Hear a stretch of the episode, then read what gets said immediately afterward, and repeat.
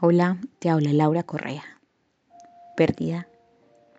Todas las cosas ocurren en el mundo, en el universo, por un motivo. Los movimientos eh, energéticos, cósmicos, como quieras llamarlos, son perfectos. Proponen un avance a través de las ganancias y de las pérdidas, de los apegos o de los desapegos. Siempre que ganas alguna cosa, esta cosa te es dirigida en función de algo que conquistaste en el cielo.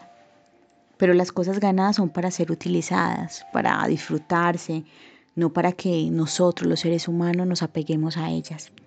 Si nos apegamos a algo o a alguien, cuando llega la hora de perderlo, no comprendemos el por qué.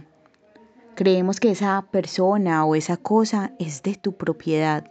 Creías que era para siempre si comprendemos que todo nos es prestado en la vida, en el momento de perder lo que conquistaste, estaremos serenos, pues sabremos que otra cosa valdrá y vendrá para continuar nuestra evolución.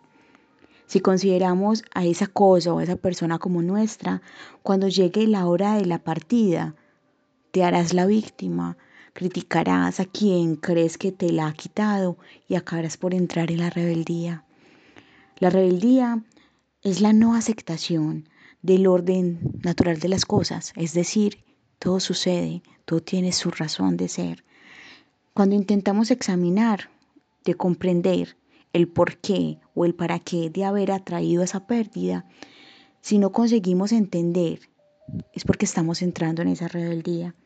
Y cualquier acción que hagas estará influenciada por esa energía de la rebeldía. Aquí estamos hablando desde la energía del miedo, de la tristeza, de la desolación, de, de la no comprensión. Por eso te invito a que intentes entender cuáles son los verdaderos motivos que te llevan para que avances. Un ser que acepta es un ser protegido por el cielo.